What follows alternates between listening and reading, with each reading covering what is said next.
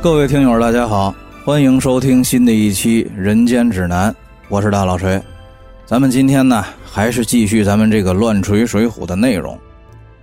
上次呢，咱们说到宋江和吴用派燕青和戴宗下山去东京汴梁接应萧让和月和，一方面呢是想要通过李师师的枕边风打通徽宗天子的关节，把两次招安还有两次征剿梁山的事情直达天听；另外一方面呢，也是想通过文焕章的渠道来疏通这个肃远景的关系。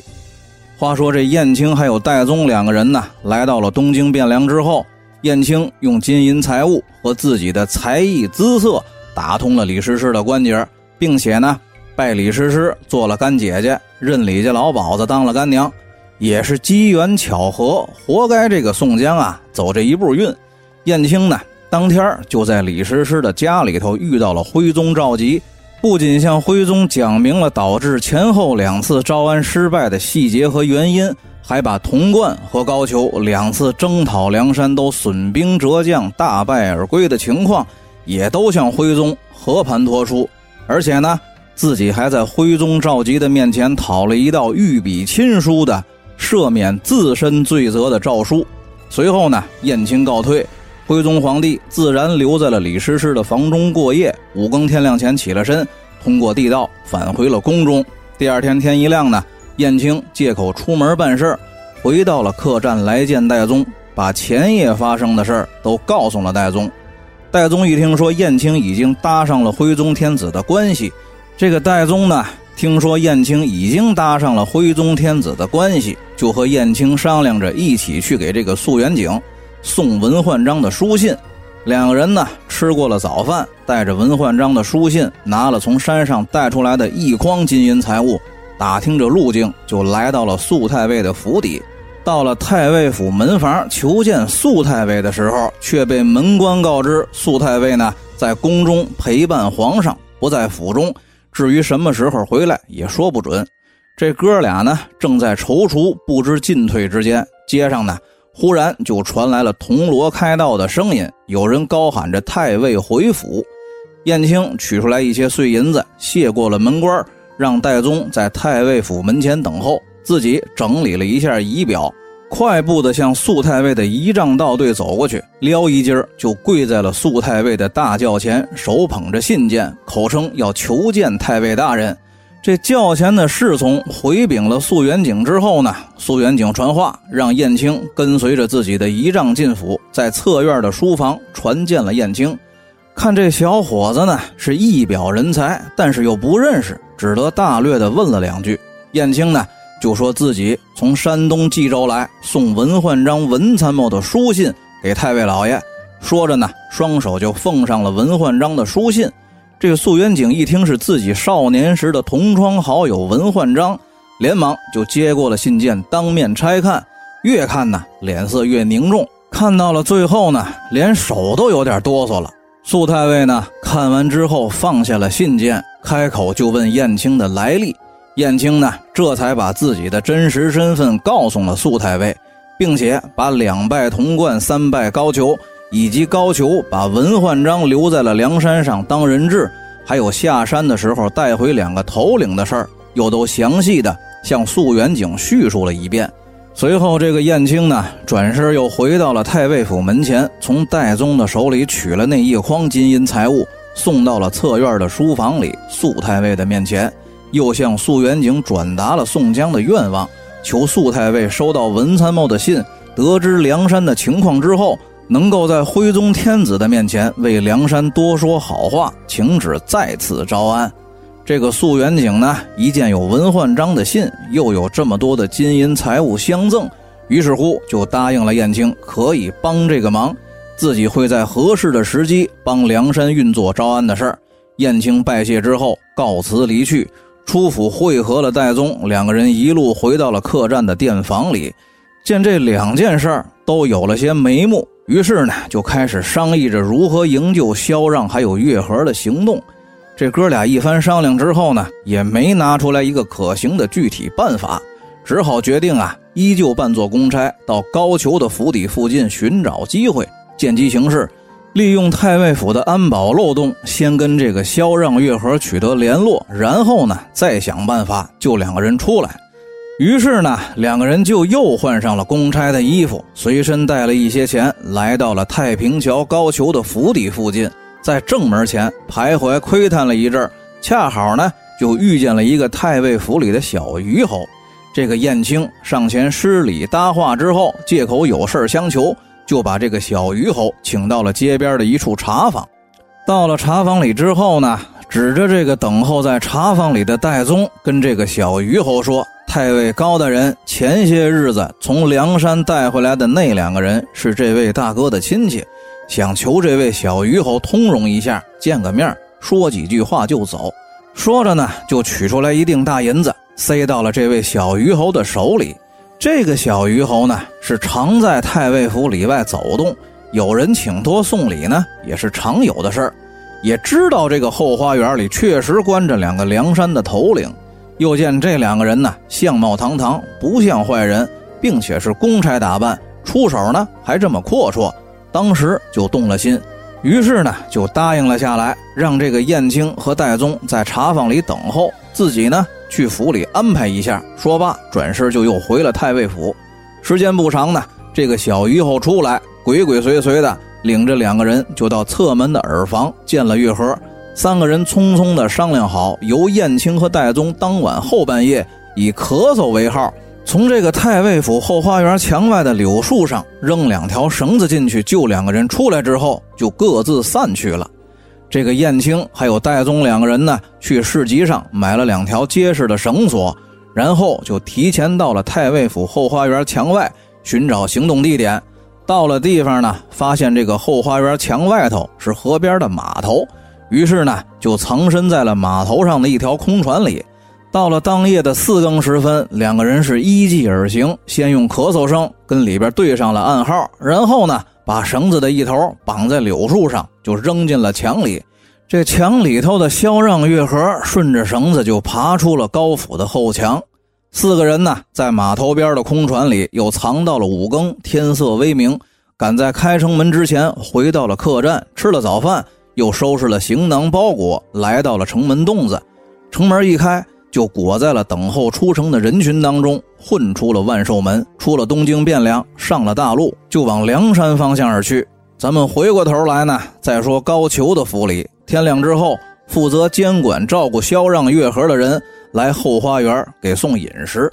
到了房中呢，发现早已人去屋空。这府中的督管急忙禀报了高俅。高俅闻言来到了后花园查看，发现墙外柳树上拴着两条大绳子。顿时就出了一身冷汗，知道自己这个瞎话呀，马上就要漏兜，是郁闷不已，只好就写了一道病假的奏折，推病不出，每天呢在府里头唉声叹气的发愁上火。咱们放下这个高俅，在家里头每天吃败火药，喝绿豆汤不提，单说这一天，徽宗天子早朝，文武群臣呐列立两边，这个徽宗赵佶啊是面沉似水。不等群臣奏本，开口就问枢密使童贯，让这个童贯呢仔细汇报去年夏天统兵十万出征梁山的事儿。当时就把这个童贯问得一愣，只得稳了稳心神，还按照当初编好的瞎话，说是因为天气太热，将士们水土不服，非战斗减员太严重，才撤兵回的朝。临了呢，还没忘了帮高俅继续扯谎，说殿帅高太尉后来水陆并进，半截病了。才暂时撤兵回到了东京汴梁养病。这个徽宗天子呢，是压着火听完了童贯的这番鬼话，气的是面色铁青，当场就把这个童贯揭了个底儿掉，当着文武群臣的面把童贯呢骂了个狗血淋头。杨戬和蔡京在一边听着呢，也不敢说话，生怕童贯说秃噜嘴，把自己给牵连进来。随后呢，这个徽宗天子就下旨，命令翰林院再次草拟招安的诏书，重新委派钦差前去招安。而此时呢，这个肃元景在群臣的班中一见时机已经成熟，自己想说的话都被这个徽宗赵佶给说完了，连忙趁热打铁出班请命，自报奋勇要去梁山办理招安事宜。徽宗天子龙颜大悦，来了兴致，要御笔亲书招安的圣旨。就命身边的太监取了文房四宝，在御案上亲笔写了一道瘦金体的招安梁山众将的圣旨，亲手盖了国玺，又命令府藏司官督造了金牌三十六面、银牌七十二面、红锦缎三十六匹、绿锦缎七十二匹、黄蜂的御酒一百零八瓶，还有一面金字招安的大旗，都交给了素元景，命令次日就启程。这个素元景呢？在文德殿拜辞了皇帝，领了赏赐的物品之后，就回了家，准备出发。童贯当天呢，闹了个颜面扫地，回家之后也推病不出。这个高俅在家里头听说了今天朝上的事儿，更加的发愁上火，不敢露面。败火要论斤吃，绿豆汤呢是成桶的喝。话说这个新任的招安钦差肃元景呢，次日摆开了仪仗，抬着御赐的金银牌。红绿锦缎，黄蜂御酒，打着奉旨招安的金字大旗，吹吹打打的出了南巡门，在十里长亭别过了送行拍马的一众官员，一路上是风风光光的直奔冀州府而来。咱们再说这个燕青代宗萧让月和回到了梁山，向宋江、吴用等人汇报了此行在东京汴梁的经过。宋江听完之后大喜，燕青呢？又拿出来徽宗赵佶亲手给自己写的赦免诏书，给宋江等人观看。众人呢更是深信不疑。这个宋江又按照九天玄女天书上的方法卜了一卦，果然还是上上大吉的卦象，那自然是喜不自胜。然后呢，宋江就又把燕青和戴宗派下了山去打探消息。几天之后，二人归来，说徽宗天子又派了肃元景太尉担任钦差。带着金银牌面、织锦绸缎和黄蜂御酒，已经出了东京汴梁，即将前来梁山办理招安事宜。宋江闻言呢，马上就命人在梁山和冀州府之间的大路上，用松枝和翠柏搭了二十四座迎宾的彩棚，上面都是张灯结彩，下面呢都提前安置了迎宾的乐队、吹鼓手，而且每一座彩棚里头都派了一个能干的小头目管理。另外呢，又安排了人手下山采购山珍海味、美酒佳肴、干鲜果品，准备迎接钦差的宴席之用。话说这个素太尉呢，带着钦差的仪仗，飞止一日就到了冀州府附近。太守张叔夜接到了朝廷的公文，带着冀州府大小一众的官员出城十里迎接。张太守把肃太尉一行人接进了冀州府城里头，在馆驿安顿好之后，就摆下了接风的酒宴。这席间呢，肃太尉告诉张太尉，此次的招安虽然说是自己前来，但是呢，是皇上亲自运筹帷幄、御笔亲书的招安诏书，而且把皇上赏赐了什么东西，也都告诉了这位张太守。询问张太守这些赏赐是轻还是重？这位张太守呢，先是对徽宗皇帝是一番的恭维，又对苏元景是一番吹捧，说梁山这帮人呢。不在乎赏赐的东西轻重，这呀都是一些江湖的豪客、绿林的草莽，最在乎的就是个脸面，而且图的呢是个忠义报国、名垂青史、封其因子。太尉您这一道呢，带着圣上御笔亲书的招安圣旨，其实就给足他们面子了。要是您能早来，前两次也不至于就闹崩了，让国家和朝廷耗费钱粮、损兵折将的大动干戈。这回呢，把他们招安了，才好为国家效力，也是圣上的鸿福和大人您的功劳。这个苏元景听了呢，这才放下了心来。接着又委派这位张太守亲自到梁山走一趟，报个信儿。张叔夜领了命，马上起身，带了十几个随从，骑马直奔梁山。梁山呢，早有探马报上了忠义堂。宋江慌忙带人下山，直到山前大路上迎接众人呢。把张太守接到了山上，一番客套之后，张太守传达了肃太尉的口信，让山上准备迎接宣旨的钦差。宋江呢，又是叫人摆酒宴招待，又是叫人取金银财物感谢张太守，都被这位张树叶张太守给婉言谢绝了。随后呢，宋江又派了吴用、朱武、萧让、岳和，跟随着张太守下山，到冀州府钦差的行辕参见了肃太尉。相约第三天。由宋江率领着其余大小头领下山到大路三十里处迎接宣旨钦差肃太尉。吴用、朱武等四个人跟随着张太守下山之后呢，第二天就来到了冀州府馆驿里的钦差行辕来参见肃太尉。一番施礼参拜之后，素元景伸手扶起了吴用，又是一通的寒暄客套加叙旧。之后呢，双方进行了愉快的会谈，彼此交换了意见，达成了共识。会谈之后，张太守安排了工作晚宴，宴会的气氛轻松热烈。第三天一早，肃太尉命令招安队伍出发。冀州府呢，派了三辆香车开路，上头拉着青铜的香炉，燃着好香，把这一百零八瓶黄蜂的御酒装在了龙凤盒里抬着。红绿锦缎、金银牌面呢，也都分别装在了装饰精美的箱子里，让马车拉着。专把这位徽宗皇帝御笔亲书的招安圣旨放在了一个雕了龙的木质亭子里，命人抬着。肃太尉对龙庭和圣旨施礼参拜之后，亲自骑马伴随在龙庭的右边前行。张太守带着吴用、朱武、萧让、月和在后头跟着。一时之间呢，这招安的队伍打着御赐的黄旗，吹吹打打的，就直奔梁山方向而来。这招安的队伍走了不到三十里，过了两座迎宾的彩棚，眼看就要来到双方约定好的三十里处。而此时，率众等候在三十里处的宋江和卢俊义等人呢，也都远远的望见了钦差的仪仗队伍，急忙命令乐队吹鼓手奏乐，自己带头就跪倒在了路边迎接。苏太尉率队赶到了近前，和颜悦色的请梁山众将起身上马，在宋江等人的带领之下，就来到了梁山下金沙滩边。这梁山水军的所有船只呢，也都是装点一新。宋江等人把肃太尉庸庸簇簇地请上了船，到金沙滩的对岸下了船。上山的一路两侧也都点着好香，安排了乐队，一路是锣鼓喧天，热热闹闹的，就把这位肃太尉接上了忠义堂。香车龙庭呢，都请到了忠义堂的正中间，金银牌面摆在了左边，红绿锦缎摆在了右边，黄蜂的御酒放在龙庭前。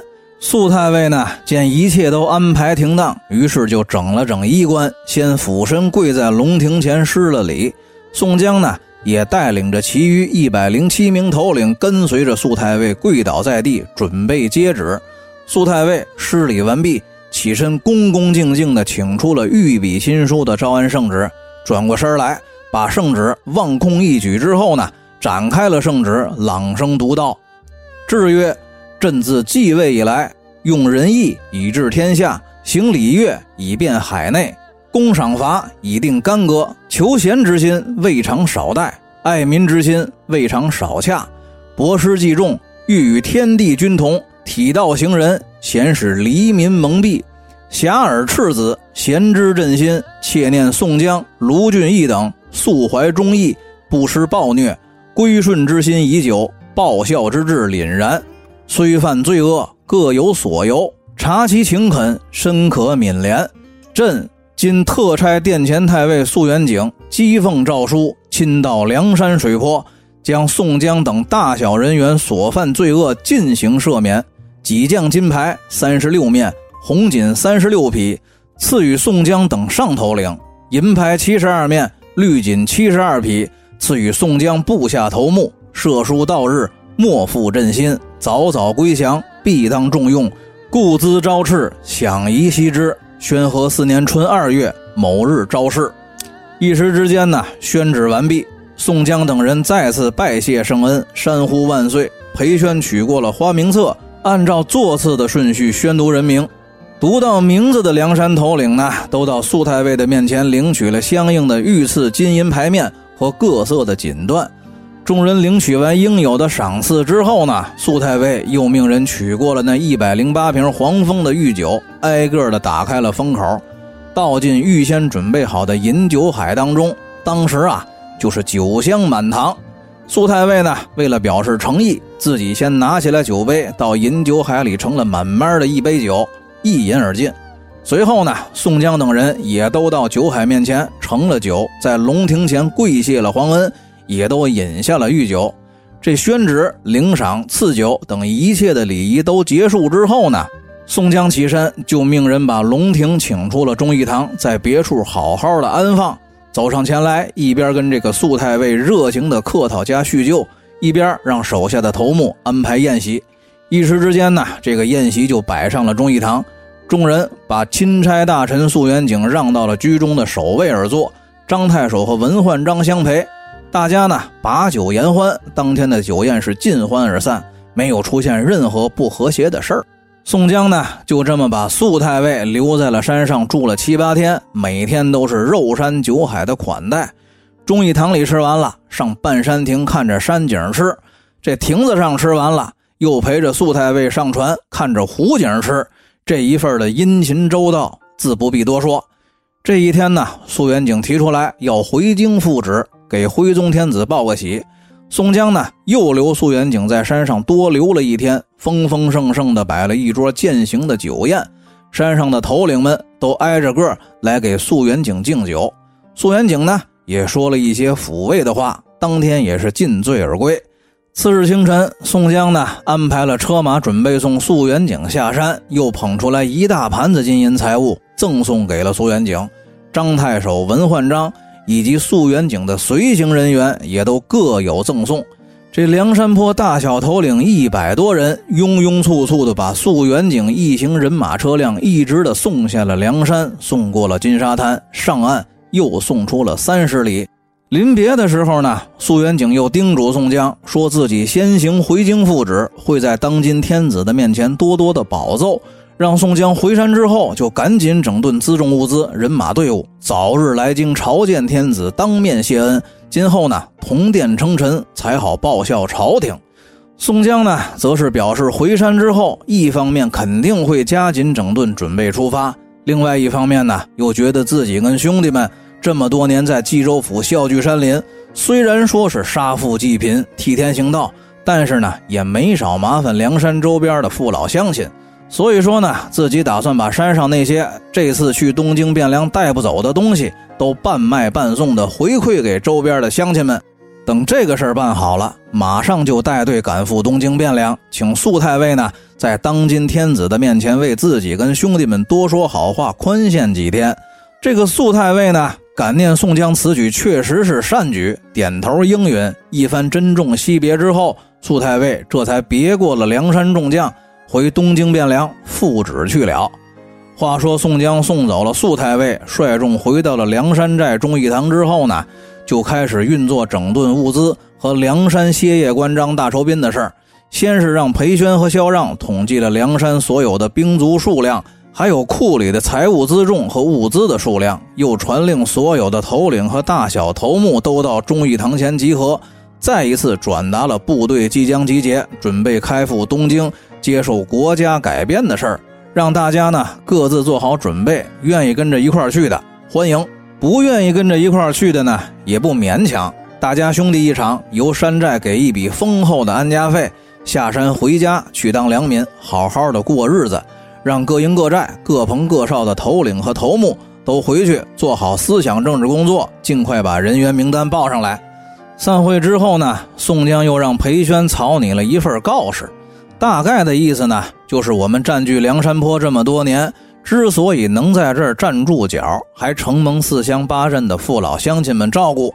这两年呢，跟朝廷打仗也没少打搅乡亲们的生活。现在呢，我们牛逼了，要去当国家公务员了，这梁山呢也得关门了。所以说，想来一个关门歇业一折大酬宾。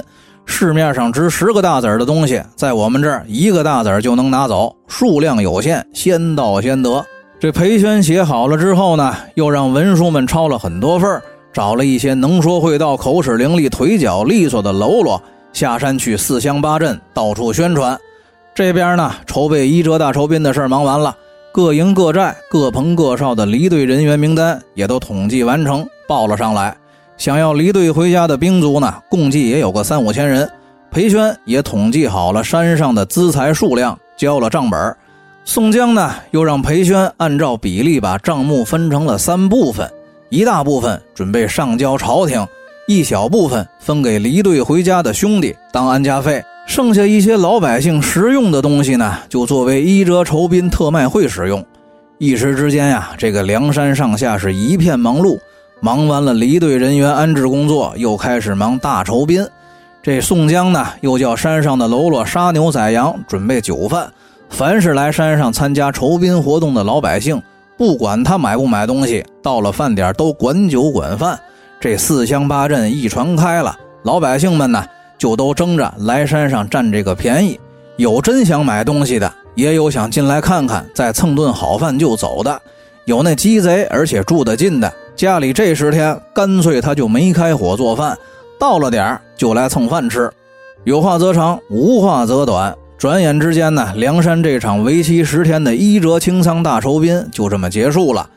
宋江、卢俊义还有吴用、公孙胜等梁山核心领导又召开了常委会，商议人马队伍开拔赴京接手改编的事儿。宋江提出来，想让有家的头领先把家人老小各自送回原籍安顿。吴用呢，则表示不可操之过急。虽然说这次招安很顺利，但是朝中的蔡京、高俅、童贯、杨戬等一众奸党都和梁山有过节，不得不防。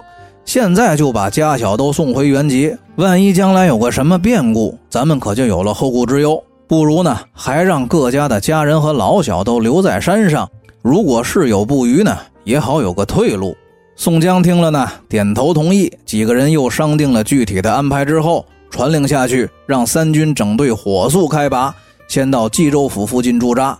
宋江、卢俊义等几个核心领导都骑快马先行到冀州府拜见张太守。张太守见了宋江等人之后呢，态度非比寻常，因为这个宋江呢，现在是受了招安的人，那就是同事了。如果以后要是再立了战功，说不定比自己的前程都好。